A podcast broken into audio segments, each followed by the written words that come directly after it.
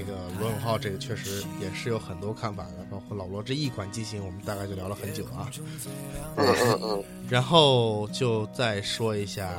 一个也是今年来说的话比较话题性比较强的一个品牌，魅族啊。我先分享一下我吧。其实魅族对我来说感情很，我可以说感情是很深的，因为我的第一部安卓手机是魅族的 M 九。啊，我在当初是当初我是用塞班的 X 六。魅呃诺诺基亚 X 六后后来换到 N 九七，是用塞班的。在我想换一部安卓手机，当时也没有想去换一部安卓手机这种感这种想法，但是呃我看到了一些魅族老板黄章的这样的一些一些他做的一些事情，包括他给这个呃用户为了提高用户这个音呃为了提高耳机的这个音质啊，给用户发这个耳机棉什么什么。在论坛里收集用户反馈啊，听了一些他的这样的事迹，我觉得哎，国产手机也是是会有希望的，也是能也可能是做能做出精品的。然后我就首发买，当时还是排队啊，首发买了一台这个魅族的 M 九。拿到手上之后，真的当时在没有刚接触智，可以说安卓是真正的智能机嘛，刚接触这个时代。刚接触真正的智能机的时候呢，我很惊艳，M 九给我感觉很惊艳，屏幕真的是非常棒，然后呃手感当时也不错啊，虽然拍照是很残，但是真的当时它给我的感觉是很棒的。嗯，魅族我们都知道它一向的尿性啊，它是刚开刚出的手机都不怎么稳定啊，得需要优化一阵儿。我是一月一号买的手机，一直到三月的时候。还不是一个能用的状态，基本是电话是废的，电话不是打过去断不了，就是打过去别人打不进来之类，这基本就是废的。一直到五月份才慢慢的、慢慢的稳定下来，三月份是可用啊，五月份是稳定下来。然后等的等到那个魅族 MX 出的时候，我又第一波买了 MX，最后又换的 MX 四合版，呃，然后等呃 MX 三发布会的时候，当时我还没有。没有在主机网这边，我又去，我又以当时那个当时在在那边那个媒体身份去了去了那个魅族发布会，之后我还我又用了 MX 二，或最后换的 MX 三，等于魅族的每一代机器，除了 M 八，魅族的每一代安卓智能手机我都有用过，所以我对魅族的感觉感情是有一些的。今年的话，今年因为竞争逐渐的激烈了，黄章他也坐不住了。他从家里来公司，然后在年初的时候呢，应该是刚过完年，初一、初二的时候，呃，放出了他在公司讲话的视频。然后刚过完年上班的时候，放出他在公司讲话的视频，啊，特别的激昂，说他当时夸了一个口，就说中国能做成互联网手机的，我认为有三个人，一个是雷军，另外一个是周鸿祎，最后一个我觉得就是我。当然，我不是吹牛逼啊！我觉得就是我，我觉得只有我才能做出真的互联网手这是他当时的原话，很激进、很愤、很那个、很励志的一句话，可以说对。嗯嗯嗯嗯嗯。然后我们可以看到它在出来之后改变这个营销策略，其实营销策略改变之后也没有看到它营销有多大的进步吧？一直到今年的九月二号，它推出了今年的主打 MX 四，MX 四一七九九的价格，这个是很吓人的价格。之前的魅族基本都是二四九九的价格，二九九九的价格，它出一七九的价格是，的确是当时给人一种很震惊的价格。然后 M S 这个机器呢，也当时第一时间到达我手中，包括我这边我面前就摆着 M X 的三种颜色，白色、金色，还有它的黑色三种颜色，包然后 M X Pro、M X。呃，后来呢，它又发布了在十一月十九号的时候，发布了 M X 的升级版 M X Pro，呃，加入了这个指纹识别，呃，也在它这个音质上面有些有做了一些改进。之后就是在上个，就是在这个礼拜，这个礼拜的周周一、周二，发布了它的连它的它的一个新品牌魅蓝，呃，千元机魅蓝 Note，呃，出了五款颜色，出了五种颜色啊，手感啊都跟那个 iPhone 五 C 很接近。这是它今年出了这，今年它从一个平时一年只推一款产品的魅族出，现在出道一年出推了三款产品出来，对，推推推了三款产品出来，呃，可以说改变是很大的。今年对于魅族来说，它的改变是很大的。那么我来点评一下那个这三款产品吧。首先，我可以可以倒着来啊，可以倒着来。呃，魅族的魅蓝 Note，我觉得真的是一款可以值得去买，一定非常推荐的千元机产品。首先，它的做工也好，它的这个屏幕也好，相机也好，都做得不错。在千元机，不光是在千元机这个水平，哪怕是一千以上这个水平，都做的是会，都做的是不错的。呃，它的手感，手感，尤其是手感，我觉得是魅族有魅族做过这么多手机里面做的最好的一款手感。然后屏幕在千元机手机的话，千元机的屏幕大家都知道，其实都做的不怎么好，但是魅蓝 Note 它的屏幕做的很好，而且它的相机啊，相机做的也不错，相机做的也不错，呃，魅蓝 Note 系统也相对很稳定，也也是比较流畅的，这是魅蓝 Note。就是说，魅蓝 Note 是一款我比较推荐的产品。然后再说 MS Pro，MS Pro 呢，它它搭载的是那个三星的架构嘛，然后加了一个指纹识别，屏幕变大到五点五寸，然后呃又又做了一个 HiFi 进去。呃，其实 MS Pro 给我的更多是一种失望。为什么失望呢？就是它即便它是它叫 Pro。但是实际上，它是今年魅族出过这三款产品里面最慢的一部，这一点我觉得就是很难理解了。你是最高端的产品，但是反而你给我的表现是最慢的一步，是很难理解的。系统优化的并不怎么好，打开程序的时候很慢，包括尤其是打开微博啊，他打开微博几乎要三十秒那么多，这一点是完全让人受不了的。其次就是他在他因为顾及那个指纹识别嘛，所以他把那个触摸小圆球变成了他的实体按键。然后随之因为加入实体按键呢，它的交互也变了。它交互是什么呢？像之前的话要返回要 back 的话，没有 smart bar 帮助的话要 back 的话，需要向上滑动那个实体按键，对吧？呃，在这个上面呢，它依然是向上滑动这个是啊向上滑动小圆圈，而且在 M 呃在 MS Pro 上面呢，它要向上滑动实体按键，你知道这个感受有多多难受吗？没错，我知道。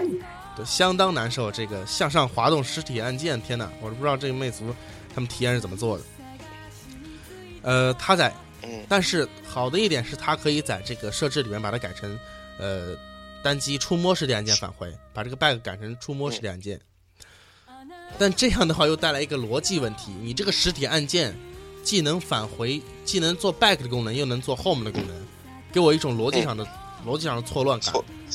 错，然后他又加了个悬浮球进来，这真的是这个这个等于是交互做了好几套。在一个手机上，我能尝试到更很多这样的交互，包括我们我们我们公司有一个、呃、人就这么评价 MS Pro，就说是它是世界上唯一一部既有实体按键又有虚拟导航栏的安卓手机。这手机交互做的是很错乱，很很让人头疼的。嗯，呃，然后就它的发热啊、待机，我们都懂的，它跟 MX 三其实也相差不多。然后就是说说那个 MX 四这个手机，MX 四这个手机，我个人用觉得还是可以的。它的待机，它的待机对我来说的话，因为之前你从 MS 三跳到 MS 四的话，你就感觉这个待机有个有个很大的进步了。MS 三那个待机基本基本一天三充都不夸张的，有人说一天三，充基本真的我觉得就是不可不可用嘛。对 MS 四这个待机做的，它即便它的待机对比那个现在一些主流的安卓手机来说还是一般，但是它待机真的，它能达到一般的水平，我觉得可以了。因为之前有个 MS 三在那垫底，我觉得它能达到一般水平，我觉得可以了。它在它的芯片选用的是 MTK 芯片，也是魅族第一款 MTK 芯片。它跟联发科合作做了一个六五九五的定制版，啊，然后这个芯片的给我感觉就是，现在其实所有智能手机都是性能都是过剩的，这个我们都知道，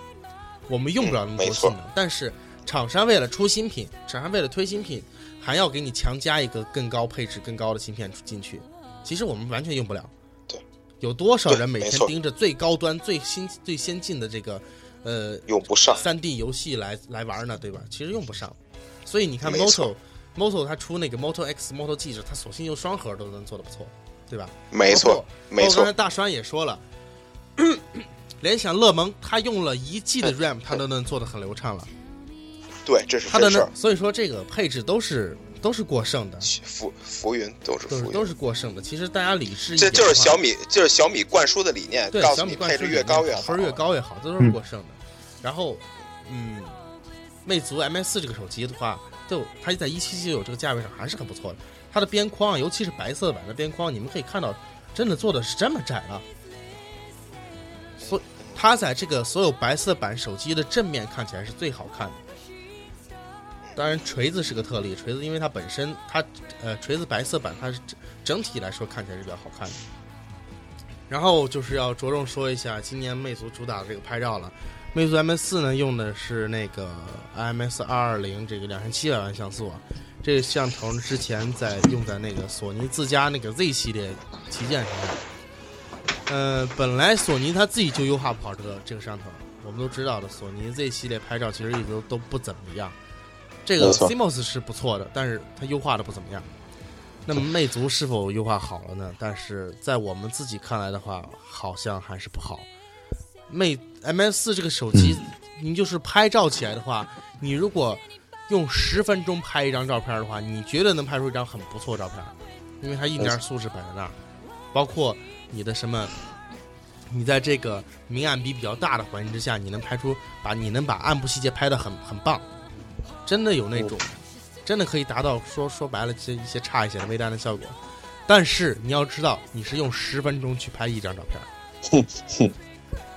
他平时的随手拍基本是废，出片率已经已经呃渣到一定程度了。然后到 MX Pro 上面，它好像又升级了一下算法，做的更差了。做做的更差了之后，就导致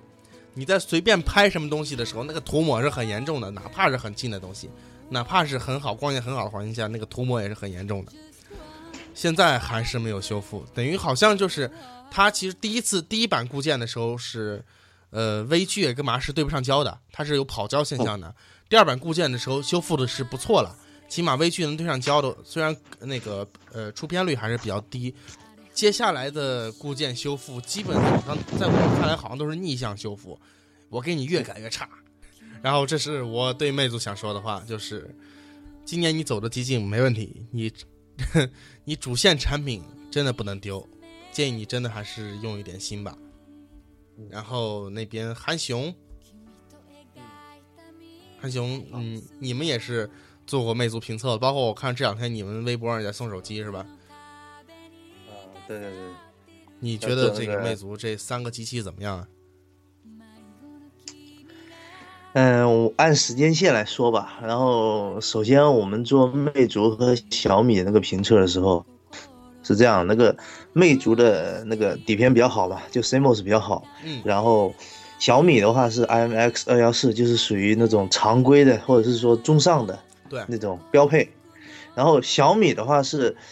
算是加了一个那种就是比较中上的水平，加上呃就比较中上的那个叫 CMOS，对然后再加上一个比较中中上的优化。嗯，然后魅族的话是一个很好很好的 CMOS，加上一个比较差的优化。对，是这样。然后结果的话是，结果的话是魅族靠了索尼的力量打败了小米，是比小米要好一点点的。就当然你要确实你要是会拍才行，对，如果是单随手一拍，十分钟的时候去拍啊，十分钟的时间去拍一张照片的话，确实随手一拍可能还是小米好。啊还有就是魅族那个，对，魅族那个那个摄像头啊，拍人呐、永远都是一种枣红色，你可以说是很漂亮，但是人会显得很暗，不太好看。那个魅族摄像头确实不是很适合拍人，前置摄像头除外哈，后置摄像头真的不是很适合拍人。到了 MX 四 Pro 上面是呃没有找到任何的升级，然后算是也不知道它是怎么升级的，反正没有发现是比没有发现比 MX 四要好。然后其他哎音质的部分你怎么嗯看？那个那个 音质就哦哦，大栓说吧，没大栓大栓大栓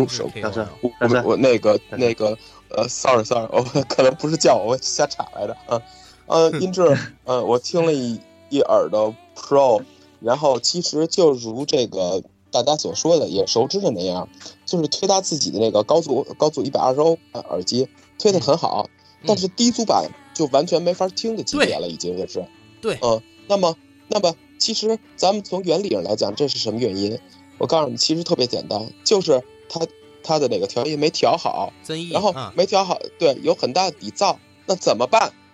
讨巧的方法就是找一个高阻耳机把底噪给覆盖掉嘛，这就是最简单的方法了对。，是这样。包括我刚拿到机器的时候插的呃用的耳机是我的那个创新的 Air，我发现嗯，居然推不动，Oh my 它居然推不动，然后然后我觉得很奇怪，你能推动一百二十八欧的，你推不动我是十六欧的，然后我就看我就把那个增益，它有个增益嘛，自动增益啊，嗯高增益、低增益嗯，我就全部设成高增益，这上才能推推动，说明它这个增益软件是有问题的，有 bug 的。对，没错，对，但是它音质的话，我感觉是它的声场是给出来的，声场你调成高增益，就是你把那个忽略它的软件 bug，忽略它的问题，忽略它那些问题，它的声场是有的，声场是可以可以体现的是比其他其他的这些呃没有做 HiFi 的手机要强一些的。但是我觉得魅族它虽然之前是一个 MP3 厂商，但是要做专业的 HiFi 设备还是有距离的，还是需要沉淀的。所以的话，我们还是希望它在下一代产品、下一代 Pro 上面能够加强。以前魅族出的那些手机可以说是小而美，或者是大家会比较喜欢、比较有爱的手机。嗯、然后今年的话，感觉一下子做的可能他的精力不放在那个软件优化上了，感觉精力已经被分散了，嗯。所以那个软件的大 bug 倒没有，小 bug 不断，所以算来算去，魅蓝目前来说哈，因为我们没有测过，然后我感觉还是比 MX 四和 MX 四 Pro 更值得推荐的一款手机。对，包括我们，而且还有一个外观上的一个很大的问题，就是，呃，魅蓝前面没有点胶，后面没有缝隙，做工，而且长得像五 C，像苹果，所以比外观上感觉也比 MX 四和 MX 四 Pro 要好很多。对不过真正拿在手里哈，实话实说，还是金属有质感，魅蓝不太像高端机。是是，但是这个不太像高端机这点我赞同。其实我我也像呃韩勇所说的，这个魅蓝这手机，它在九九九这个价位上确实给人一种惊喜，包括两 G RAM 屏幕，它的 流畅度真的是魅族今年手机里面最好的，就很奇怪，它是反而定位最低端的反而是跑的最好的。其实我们不可否认的是，确实魅族今年在这两款手机上面都有很多的问题。嗯，这个这个不不可否认，但是另外再看魅族的话，在今年智能手机竞争这么激烈的情况下，它能做出这呃，它能很快的做出改变的话，我觉得也是值得可以点值得点个赞的。包括在 Flyme 四上面的话，它也做了一些一些可以说是痛点的功能，比如说是这个在熄屏状况下这些手势操作，可以说是也是做的是是有创新在里面的。然后它这个软件呢，魅族的优势在于它的设计方面，它的设计还是可以还是可以秒杀一些咱们其他品牌的这样的优害的，在 UI 方面的话。对对对，它在设计方面还是有优势的，包括它的设计的一致度做的是非常好。我们可以看到它，你不光是打开短信页面也好，设置页面也好，包括它每一个系统自带应用，它的设置做的是非常好。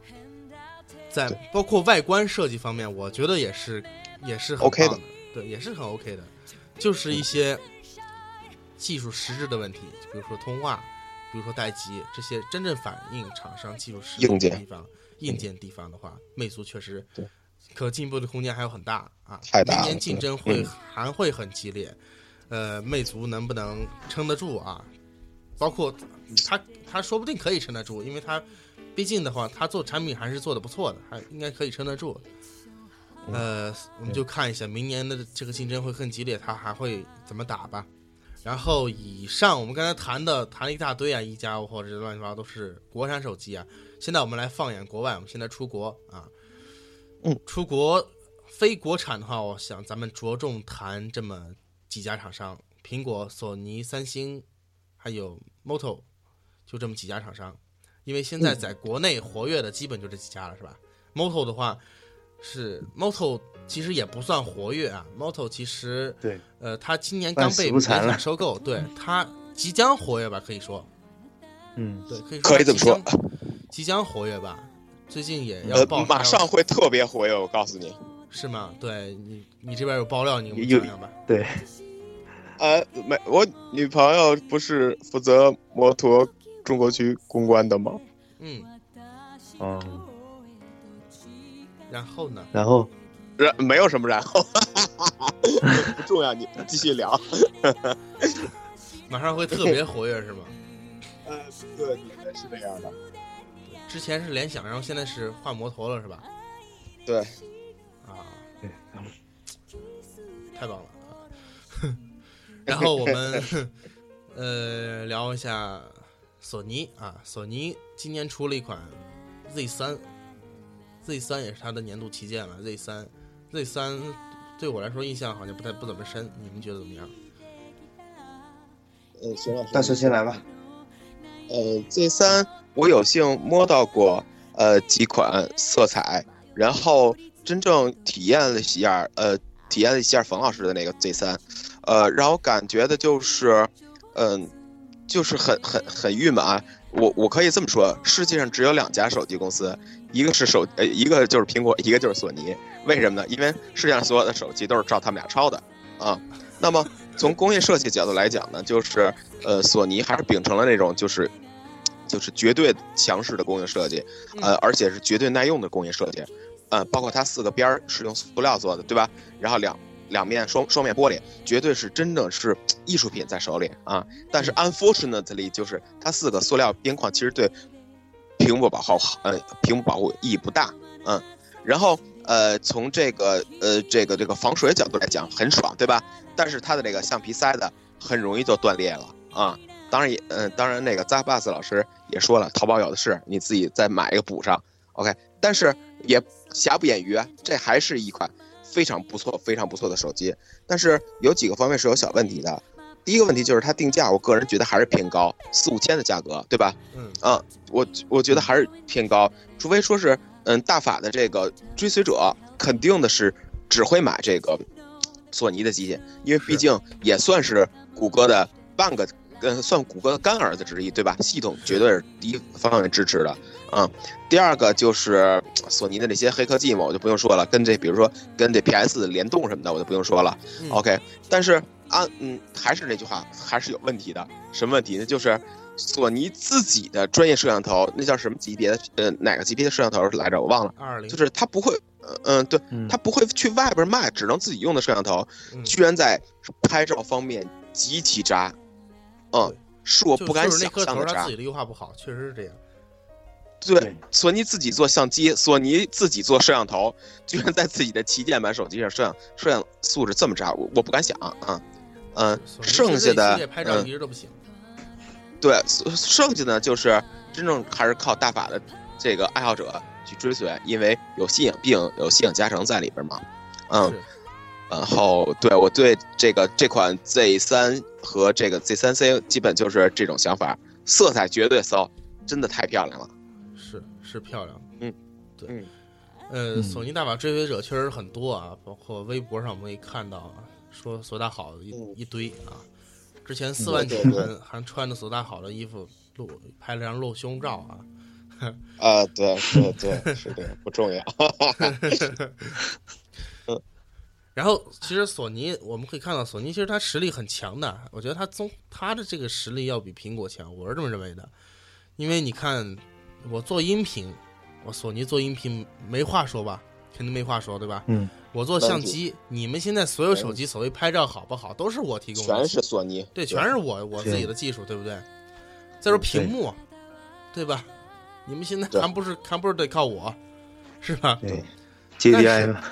就是所有你看，索尼，所有你们这些所有品牌在在脉动的功能，其实最后背后的贡献者都是我，但是反而我做手机呢，就好像是在这 几个方面都不行了。索尼之前的屏幕，之前索尼之前手手机屏幕都做的不好，很次的，然后音质也是不好，然后拍。照也是不好。这我觉得就跟索尼他们公司大里面内斗有关。你比如说，我卖 CMOS 卖相数码相机的公司，我把你手手机这个拍照搞好了，我的相机怎么卖？是吧？嗯我的我 Walkman 部门，我把你手机这音频搞好了，我的 Walkman 怎么卖？我的业绩提升不上去，我觉得它可能跟这个大公司之间的内斗有关。凭你衣服不是说吗？One Sony，然后今年我看也，他这个 One Sony 政策啊，好像也不怎么样，是吧？没错，对，所以像，但是瘦死骆驼比马大，对吧？索尼实力摆在那儿呢，人随便思想一改观，在这个制度上面一改观，人就上去了，对吧？就有一个词儿叫 win，对，然后对然后索尼这咱就到这儿，然后三星啊，三星是个大头啊，三星今年两款机型 S 五和 Note 四，这个韩雄说说呗。啊，其实这两款机我们都测了，然后 S 五和 Note 四，三星的机都有个特点，就是好像没有除了外观，没有什么明显的缺点，然后但是也很难让人很喜欢它。就比如说一个很普通的人，往往都不太会令人喜欢，往往是那些比较邪恶或者是比较有特点、比较有个性的人才会令人喜欢。三星就是感觉不是太受那个手机发烧友的喜欢，然后外观一直都那样是吧？不好看，然后加了金属，你像 Note 四也不是特别好看。然后屏幕的话，那个 AMOLED，我觉得 AMOLED 是没有问题的，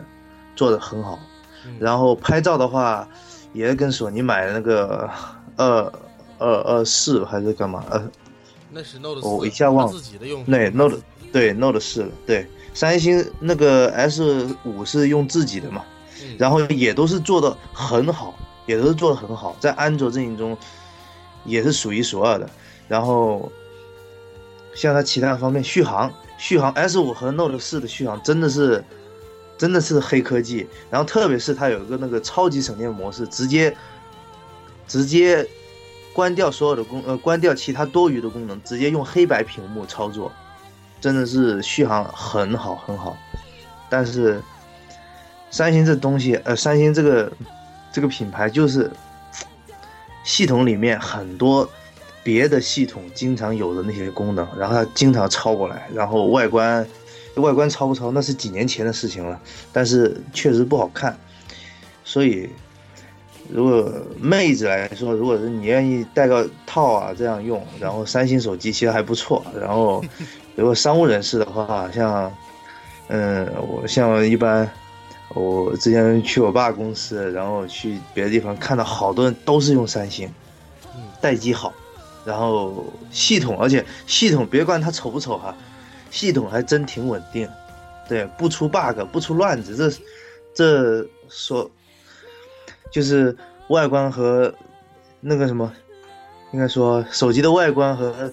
UI 都不怎么样，但是确实是很耐用，啊耐用稳定不怎么踏实。对稳定踏实的这种感觉，这这就是三星的感觉。哎，我觉得手机发烧友有点追求的手机发烧发烧友应该都不会喜欢，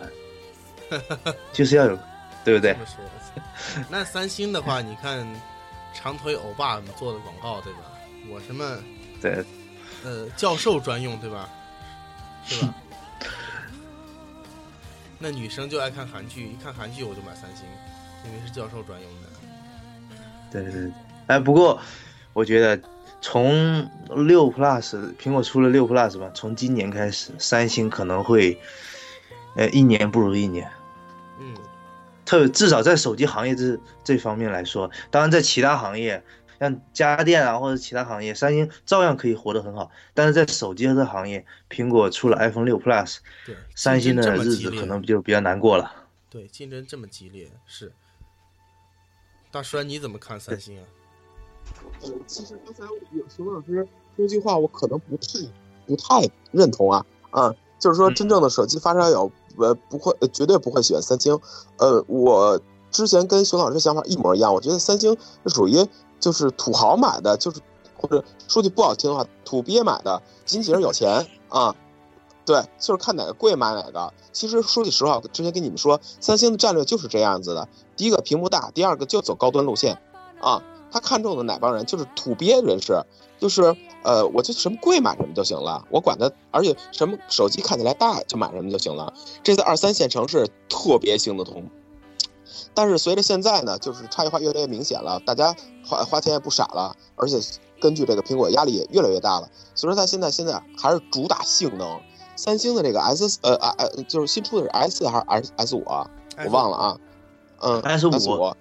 S 五欧版的这个呃，大家都知道欧版的这个呃这个芯片还有拍照什么的，都是要比这个港港版要强得多的啊。我有有幸看了一眼，就是呃这个那谁，我的一朋友叫叫微微肥微呃张威的这个，他也是一个呃三星拥簇嘛。然后我看一眼他的这个拍照啊，整整机性能、流畅度。呃，然后我真的大吃一惊，就是三星的品质其实可以做得很好。其实你们要知道，我是一个三星黑，我是完全看不起三星和用三星的人的。但是自从我知道微微是什么样的品质，它是绝对强的发烧友，它强到可以给你改这个手机的运放，就强到这种程度，你知道吧？换手换手机运放强这种程度，我看经他这个呃案例之后，发现三星真的是太牛了。然后刚才熊老师说的那个理念，我特别特别的认同，因为苹果越来越看到，因为大家也知道，在欧美的这个占有呃占有率啊，三星永远是第一位。当然不排除这个机海战术，但是说苹果也看见这个大家对这个大屏手机的这个需求了，就是当然，呃，荣这个不是荣耀六啊，苹果六 Plus 应运而生了嘛，对吧？所以说我觉得将来这个三三星的日子越来越不好过，但是我觉得还是真正的有钱的。手机发烧友会对三星感兴趣，嗯，这是我的看法。嗯，坏了，等下得罪肥微了。不会，不会，不会，微微微微应该不会全击三打，不重要。嗯，好，那三星就到这儿，然后今我们说一下今今天博客里面最后一部手机，最后两部手机就是也是比较受关注的，呃，从发布到现在都快。都将近半年过去了，还是一机难求状态。然后香港那边还是买不到，就是 iPhone New Model X 啊，F OK，不是 Model X 是 iPhone，iPhone，哦，iPhone 香港那边还是得在家买，还是买不到的状态。然后 iPhone 这个手机呢，当时发布会也是我跟那个汉雄做过直播的。嗯嗯，其实。该其实它发布出来的时候，该爆料已经爆差不多了，也惊喜其实不大了，对吧？大家的关注点都在那个 Apple Watch 那边，对吧？对对对。但是不可否认呢，当 iPhone 变大屏的时候，那好像他之前的所有的问题都没有了。之前所有人购买 iPhone 的有这些疑虑呀，哎，因为 iPhone 屏幕小，所以不买 iPhone，这疑虑都没有了。嗯。这也这也是造就了它现在如此火爆的原因之一，对吧？然后我们可以看到，今年的大屏五点五寸大屏手机很多，真的有很多，但是能做到薄的没有几个，除了 vivo 黑科技 vivo，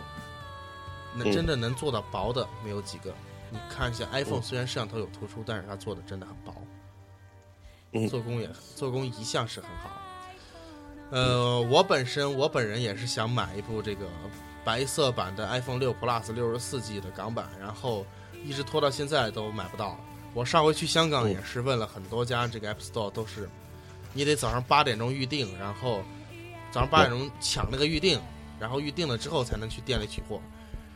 然后也导致我到现在也没拿到手机。但是本来咱也不缺手机用，也就没事儿。等它什么时候真正的开放购买，什么时候去店里就能买的时候，也再买也不迟。本身 iPhone 就是一个它出了，你不管好不好买就行，这样一个手机，对吧？呃，你们俩怎么看 iPhone 呢？韩雄，你首先你是你有半个工作是卖 iPhone 的，对吧？啊，嗯，我算是个果粉吧，然后也玩 iPhone 玩了好几年了，然后从一一年开始，呃，从一一年年末开始到现现在也有三年多了吧，嗯，然后从 iPhone 四开始玩，我是每一代 iPhone 都有用，iPhone 四之后，四 S，iPhone 五，然后五 C，然后五 S 全都用过。然后 iPhone 六六 Plus，当然我们很早也拿到了。然后我个人对对 iPhone 的那种情节或者是感觉吧，就是，哎，我刚刚说锤子也说了嘛，就是拟物化，嗯，消逝了之后，感觉对 iPhone 没有那种特别特别特别喜欢的那种感觉了。就是我特，呃，平时特爱看那个 iPhone 以前那个 iOS 六那个备忘录。它你填写备忘录的时候，上面有一排那种撕过的那种痕迹，然后然后那种痕迹还是不均匀的，然后感觉真的是很漂亮，所以我特喜欢拟物化，所以我这也是我买锤子的一个原因。然后它出了这个 iOS 七之后，iOS 八的时候，到现在还是不是特别喜欢，然后但是也是有买买产品总有惯性嘛，就是继续用继续用一直在用，然后。加上从 iPhone 四到 iPhone 五 S 外观都变得不大，然后到 iPhone 六这个出来之后，感觉也不是特别好看，然后所以我就直接双十一的时候就直接把我的五 S 给卖掉了，然后就直接用锤子了，也就现在就没有用 iPhone 了。然后 iPhone 六这款机的话，当然是解决了很多那种痛点了，就是不买 iPhone 的人。或者是说想买 iPhone，但是用的很，但是又很顾忌的那些人，就是大屏嘛，它一下子出了两个，一个四点七，一个五点五，然后，然后原先喜欢小屏幕的人选个 iPhone 六也 OK，然后喜欢大屏幕的，然后选六 Plus，我觉得这是一个规律，就是选六 Plus 一般都是上一部机都是安卓，或者是很喜欢用安卓机的，然后。选 iPhone 六的基本都是果粉，都是死忠。嗯，然后，然后就是那个苹果，啊，我想一下，现在我们，嗯，现在，哦，我们不讲摩托了是吧？嗯，不讲摩托。哎，听听到了是吧？嗯，我们不讲摩托了，反正就是感觉就是。iPhone 对，还有一还有一点我可以分享的，就是因为我我们在这边嘛，然后经常也可以去华强北拿货，然后 iPhone 六到现在还在溢价的卖，还在溢了大概四百多吧，然后现在港版 iPhone 六的六十四 G 的价格大概是六呃五千四到五千五左右，然后往年的。往年的十一月初，也就是说两个月之前就已经可以达到这个水平了。所以说，iPhone 六的那个火热程度已经是它那个价格一直在一直很慢的往下降，一直不往下降，价格很坚挺，已经撑到了二零一五年了，已经撑到了下一年。而且我在卖那个我的 iPhone 五 S 的时候啊，就我。每发布一款新机，新机我会这样卖卖卖到旧款。以往的话，都是能卖个三千多出头，二手能卖个三千多出头。然后我这回我的 iPhone 五 S 只卖到了两千多出头，说明以往的那些隔代的，比如说用四 S 的人，然后买 iPhone 六了，然后用 iPhone 五或五 C 的人隔代了，然后也该买 iPhone 六了，是吧？然后到最后连。用 iPhone 五 S 的人也开始甩 iPhone 五 S，都买 iPhone 六，所以这个 iPhone 六真的真的特别特别火。嗯，确实是一款很好的机，不过可能是我这几年来唯一一款可能不会买的 iPhone 吧。就这么多。为为什么不会买 iPhone 呢？因为，呃，可能果粉啊、都很理解我一我一种心情，我不知道你们有没有那种感觉，就是我自从就是我很我是很晚才开始用安卓，我是一一年才开始用安卓，我之前是一一直用塞班的，就是有一段时间我是没有玩手机的，然后我回来之后第一台手机就是九幺零零，然后用了九幺零零，只是觉得这怎么那么烂呢？然后当时还因为还是那个。呃，那种处理器，然后和软件不兼容。我记得当时玩那个捕鱼达人，玩十分钟，拼命的发热，然后直接自己退出来。然后我当时觉得，这颗 CPU 的性能应该是最强的。当时我对那个兼容性嗯不不懂，然后我就觉得，安卓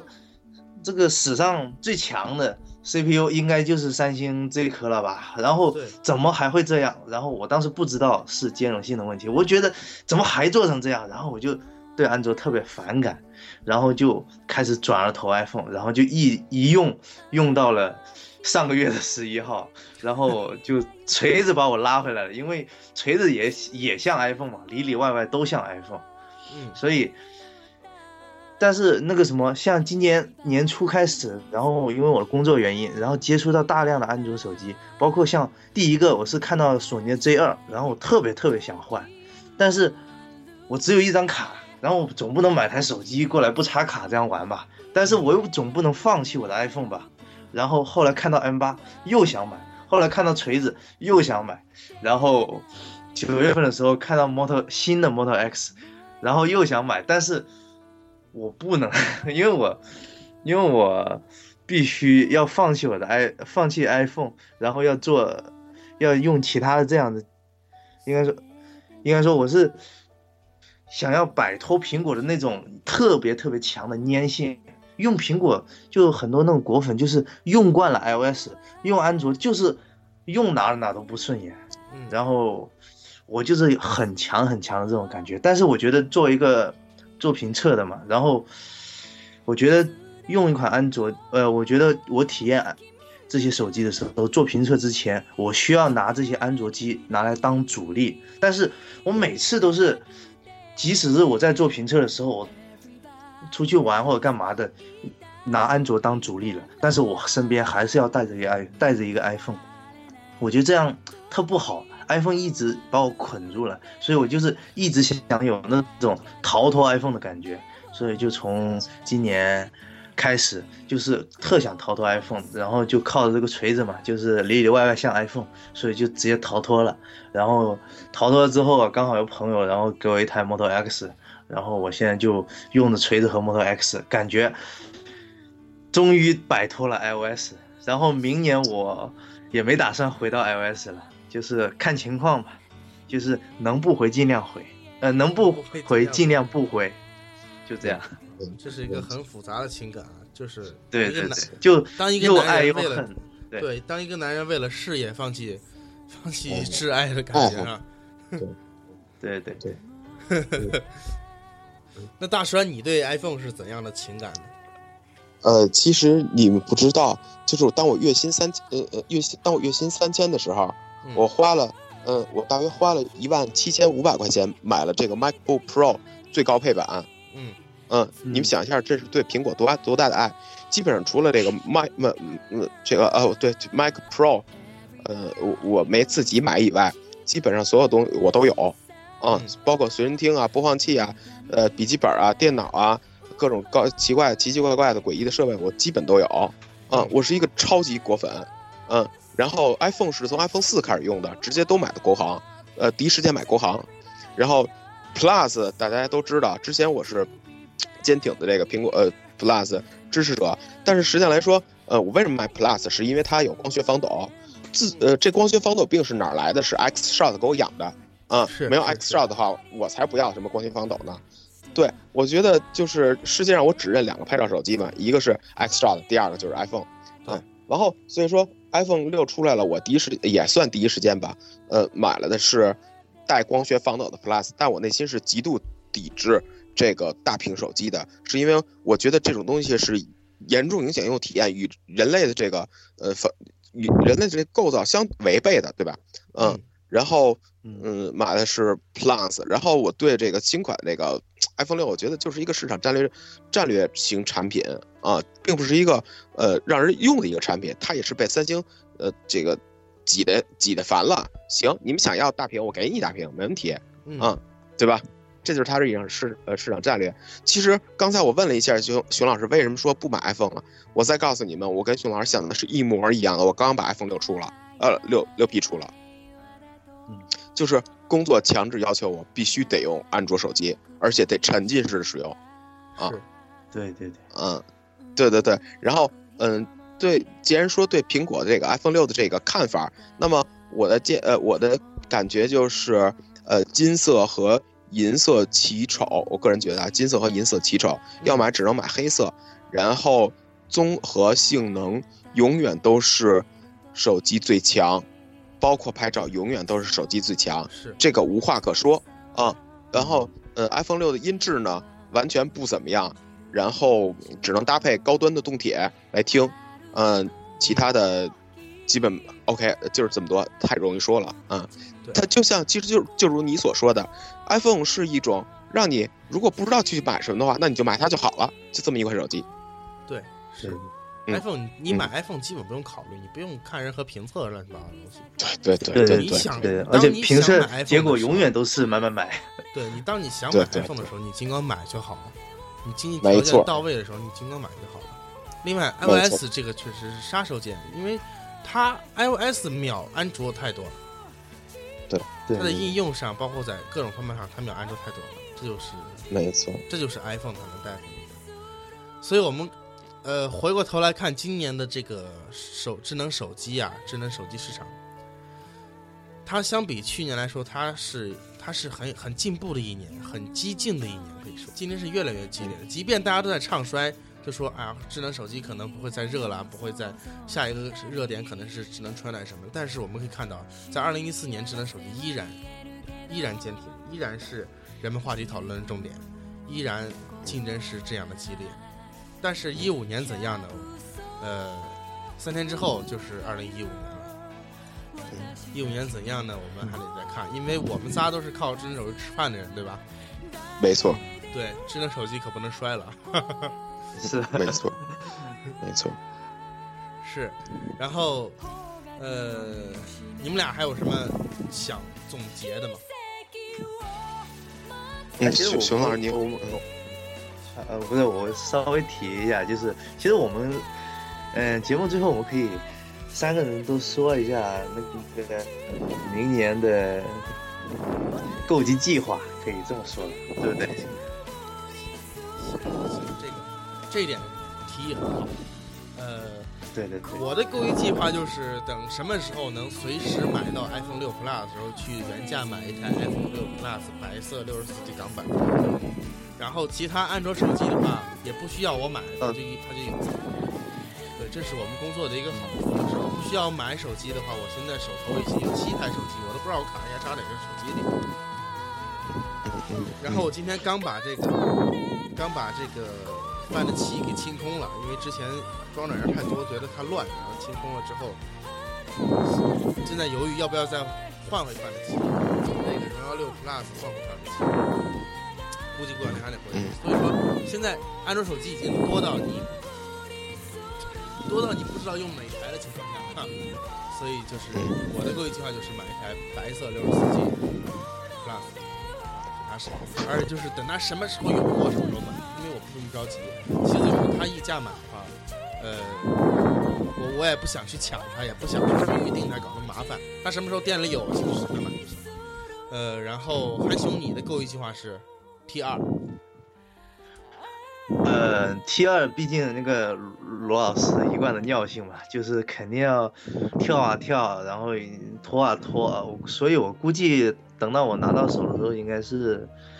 呃七八月份左右吧。所以我明年打算回来之后，就是我我怎么说呢？我算是那个，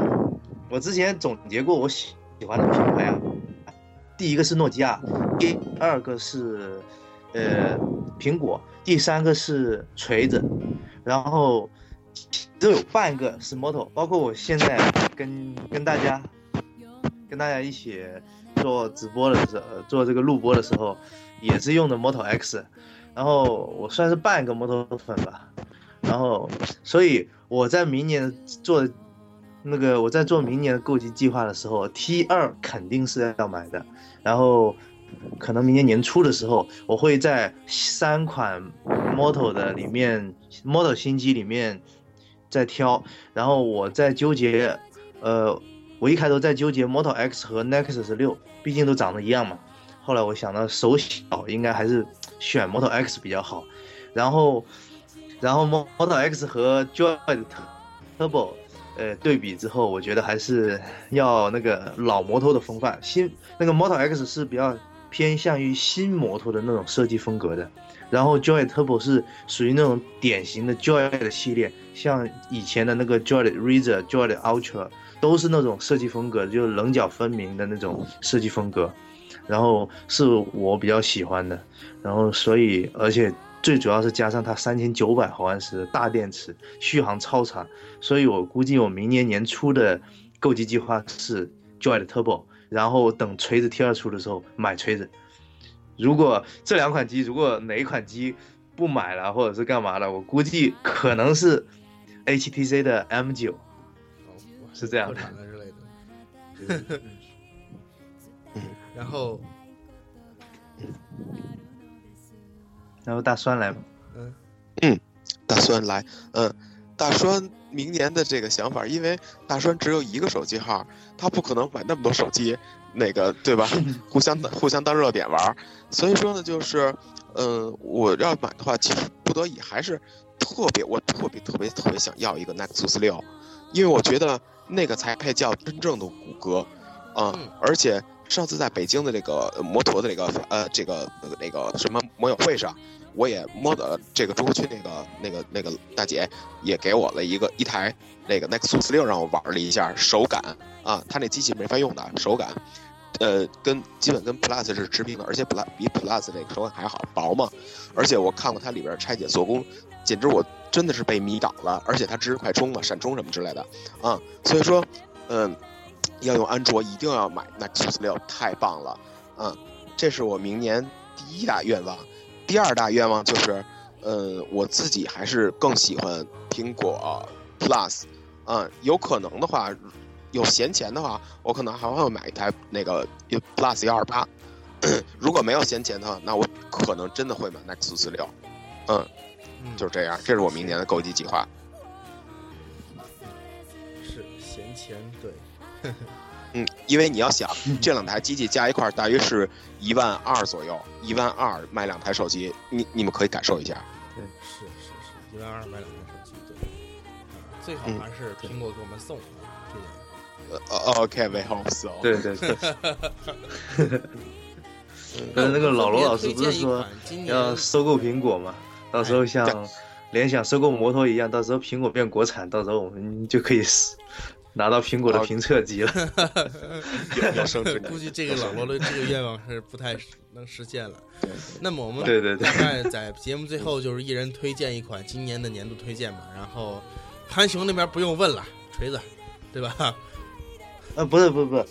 那个我觉得锤子可能不太不太用，呃，不太实用。就是如果特别特别在意外观的，就锤子；如果不太在意外观的话，就 M 八。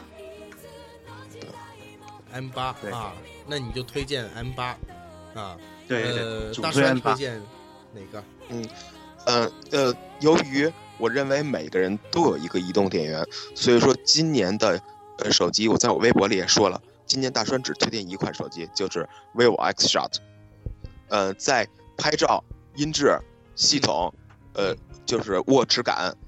各种综合能力上，它绝对太棒了，太棒了，而且价格不高不贵，所以太值得买了。是 vivo X Shot。那么我推荐就是我作为主力机，一直从五月、三月份、四月份用到现在的呃 OPPO Find 七，这手这这机器我也觉得是太棒了。但是我要推荐的是，你最好是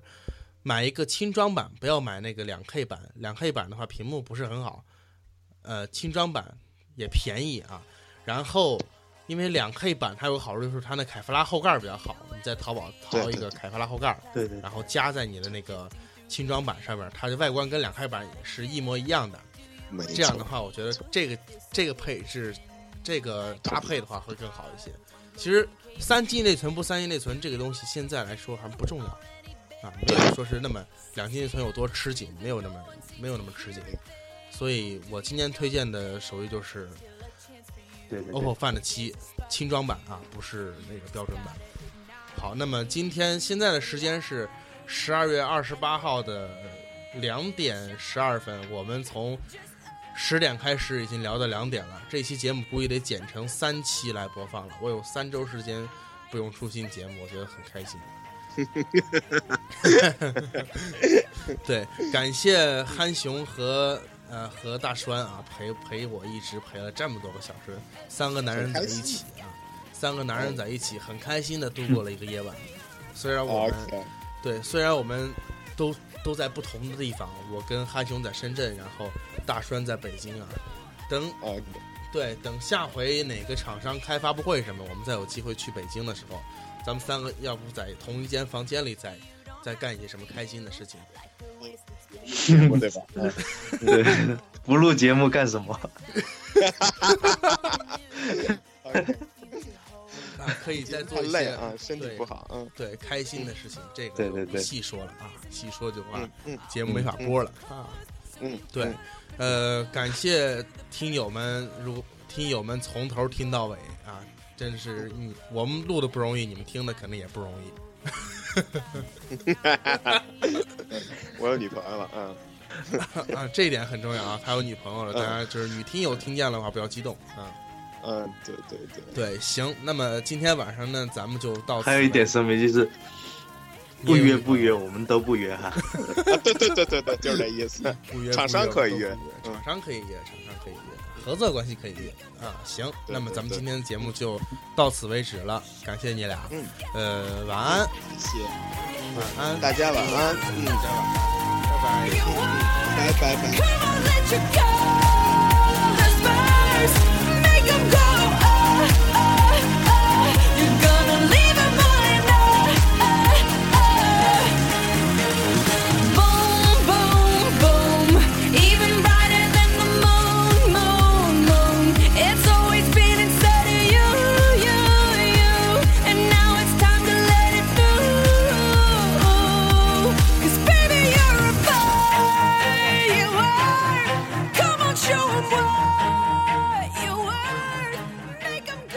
收听我们的节目，你可以登录少数派网站 sspie.com，在网页端收听。当然，你也可以通过苹果 Podcast 商店、荔枝 FM、喜马拉雅、蜻蜓 FM、网易云音乐搜索“少数派播客”订阅收听。